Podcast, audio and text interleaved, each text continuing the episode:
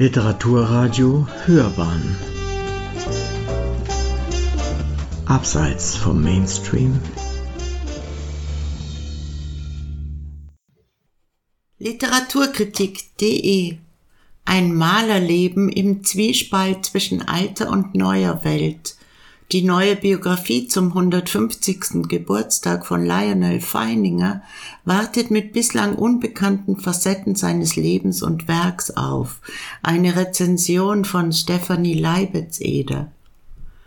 Zum bevorstehenden runden Geburtstag des amerikanisch-deutschen Karikaturisten, Malers, Komponisten und Bauhausmeisters Lionel Feininger 1871 bis 1959 hat Andreas Platthaus, Leiter der Abteilung Literatur und literarisches Leben der Frankfurter Allgemeinen Zeitung, eine Romanbiografie vorgelegt, die vor allem auf der Auswertung des umfangreichen Briefwechsels zwischen Feininger und seiner zweiten Frau Julia basiert. Beide Ehepartner schrieben sich täglich Briefe, wenn sie voneinander getrennt waren vielleicht in Anlehnung an einen Trend, den bereits Bernd Polster mit seiner 2019 erschienenen Romanbiografie über Walter Gropius, der Architekt seines Ruhms, setzte, kann Platthaus aufgrund der ihm zugänglichen Dokumente einen detaillierteren und vor allem, was die politische Einstellung Feiningers betrifft, auch einen wohltuend kritischen Blick auf ihn werfen. Nachdem der Sohn zweier deutschstämmiger Musikereltern als Jugendlicher zur eigenen musikalischen Ausbildung aus den Vereinigten Staaten nach Deutschland geschickt worden war, hatte der bereits seit frühester Jugend begeistert zeichnende Feininger diese Studien schon bald aufgegeben und sich an einer Kunstgewerbeschule eingeschrieben. Danach verdiente er sein Geld zunächst erfolgreich als Zeichner der bekannten wilhelminischen Satiremagazine Ulk und Die lustigen Blätter, ehe er für amerikanische Auftraggeber tätig wurde und zwei erfolgreiche Comicstrips schuf.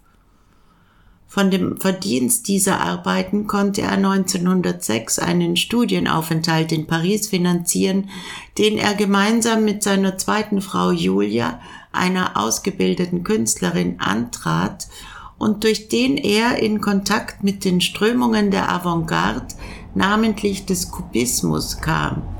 Auf Anregung seiner Frau wechselte er zur Malerei und fand relativ schnell seinen eigenen künstlerischen Ausdruck, den er in Abgrenzung zum Robert Delaunay Orphismus als Prismaismus bezeichnete. Dieser ist vor allem geprägt von der Zersplitterung und Aufspaltung des Bildraums in große, vom Bildgegenstand ausgehende geometrische, einander überlagernde Farbflächen, die eine Monumentalisierung des Motivs bewirken. Feininger führte seine Gemälde anhand unzähliger zeichnerischer Naturnotizen aus, die er vor allem in den Dörfern in der Nähe Weimars anfertigte wo er seine Frau während ihres dortigen Studiums besucht hatte, oder während der späteren monatelangen Sommeraufenthalte mit ihr und den Söhnen Andreas, Theodor, Lux und Lorenz, später ebenfalls namhafte Künstler bzw. Wissenschaftler, im damaligen Dieb an der pommerschen Küste. Alte deutsche Dorfkirchen und Marinemotive waren seither die lebenslang bevorzugten Motive von Feiningers Gemälden, weshalb man einerseits einen inhaltlichen Bezug zur mittelalterlichen Kunst und andererseits vor allem zu Caspar David Friedrichs Seelandschaften hergestellt hat. Dieser erschließt sich besonders mit Blick auf die Tektonik der übereinander geschichteten Eisschollen in Friedrichs Gemälde der gescheiterten Hoffnung. Nach dem Ersten Weltkrieg wandte Feininger sich wohl aus Materialnot auch der Technik des Holzschnitts zu und ergänzte sein bisheriges Schaffen fortan mit zahllosen, ausdrucksstarken Werken im expressionistischen Stil sowie mit Aquarellen in zarten Farben.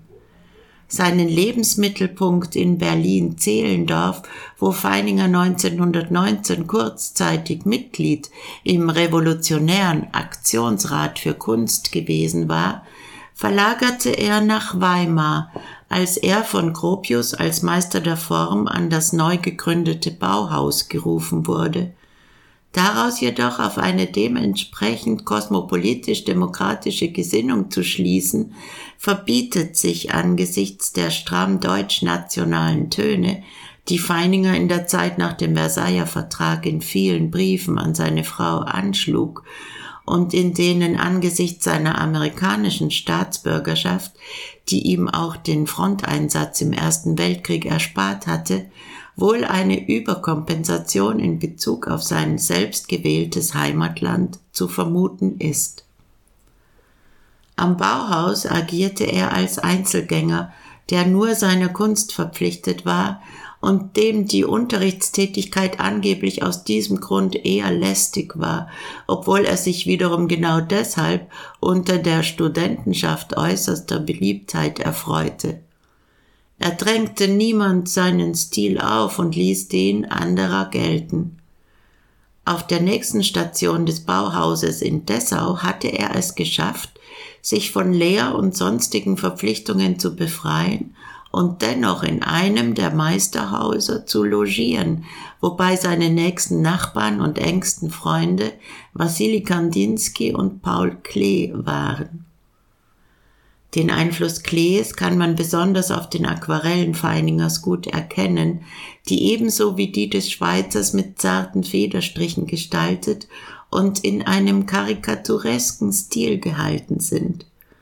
Auch die Liebe zum Geigenspiel verband Feininger mit Klee. In der Bauhauszeit und darüber hinaus komponierte er ebenfalls einige sehr hörenswerte Fugen für Klavier und Orgel, nach dem Vorbild Johann Sebastian Bachs. In den letzten Jahren der Weimarer Republik, nicht zuletzt durch zahlreiche prominente Museumsankäufe und Ausstellungen, wie die Retrospektive zu seinem 60. Geburtstag in der Berliner Nationalgalerie, zu einem der bekanntesten und am meisten gefeierten Künstler aufgestiegen, begrüßte Feininger zunächst wie viele andere Deutsche den Aufstieg Hitlers. Doch wurden seine Bilder von den Nationalsozialisten alsbald als entartete Kunst verfemt und 1937 in der gleichnamigen Ausstellung in München ausgestellt. Außerdem waren seine Frau als getaufte Jüdin und seine Kinder gefährdet. Zu seiner ersten Ehefrau Clara, ebenfalls Jüdin, und deren zwei Töchtern Lore und Marianne unterhielt er nur spärlich Kontakt. Dennoch hielt er es noch bis 1937 in seiner deutschen Wahlheimat aus, ehe er in die Vereinigten Staaten emigrierte, wobei ihm Dr. Hermann Klump, ein mit ihm befreundeter ehemaliger Bauhausstudent, in selbstloser Weise behilflich war. Zudem brachte er 60 Gemälde und andere Werke, die Feiningers ihm vor dem Weggang anvertraut hatten, im Wäschereiauto seiner Familie nach Quedlinburg. Dort hütete er sie während der DDR-Zeit und bemühte sich, die Erinnerung an das Bauhaus wachzuhalten, wofür er stets politischen Angriffen ausgesetzt war. Nach dem Tod Julia Feiningers benannte der amerikanische Nachlassverwalter den zuständigen DDR-Behörden hohe Summen für die Bilder, wodurch diese darauf aufmerksam wurden und Klump Feinigers Werke staatlicherseits entzogen wurden. Nach einem beinahe zehnjährigen Rechtsstreit gelangten die Ölgemälde nach New York. Erst 1986 konnte auf Klumps Wunsch mit den verbliebenen Arbeiten die Feininger Galerie in Quedlinburg eröffnet werden, ein überaus tragisches Geschehen, dass es wert gewesen wäre, ausführlicher dargestellt zu werden, zumal Platthaus auch mit längeren und sehr lesenswerten Exkursen zur Biografie von Alois Schardt, Museumsdirektor in Halle und Förderer des Künstlers, Feiningers erster amerikanischer Agentin Galka Shire sowie der Bauhauskeramikerin Marguerite Friedländer aufwartet. Aus letzteren wird deutlich, dass Feininger bei seiner Rückkehr in die alte Heimat auf ein bereits bestehendes Netzwerk deutscher Emigranten und Veteranen des Bauhauses zurückgreifen konnte. Diese halfen ihm ebenso wie Alfred H. Barr als Direktor des New Yorker MoMA, ein einflussreicher Fürsprecher, in den USA wieder Fuß zu fassen, und zwar zunächst durch Sommerkurse am Mills College und am Black Mountain College. Bis zuletzt lebte Feininger in seinem Zwei-Zimmer-Apartment in New York und zehrte für seine Gemälde von seinen Naturskizzen aus der alten deutschen Heimat, zu denen sich allerdings später noch Darstellungen der New Yorker Wolkenkratzer gesellten. Platthaus ist es gelungen, der Physiognomie des Künstlers Lionel Feininger völlig neue, bisher unbekannte Züge hinzuzufügen, die ihn uns in seiner ganzen Zerrissenheit zeigen und zugleich nahbarer als bisher erscheinen lassen. Was bleibt, ist die Freude an Feiningers großartig geschlossenem Werk.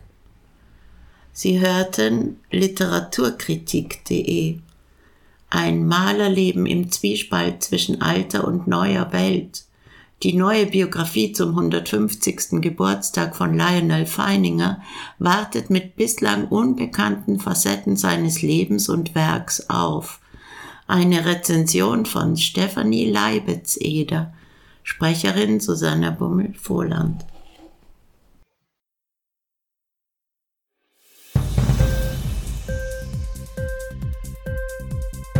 Hat dir die Sendung gefallen? Literatur pur, ja, das sind wir. Natürlich auch als Podcast. Hier kannst du unsere Podcasts hören.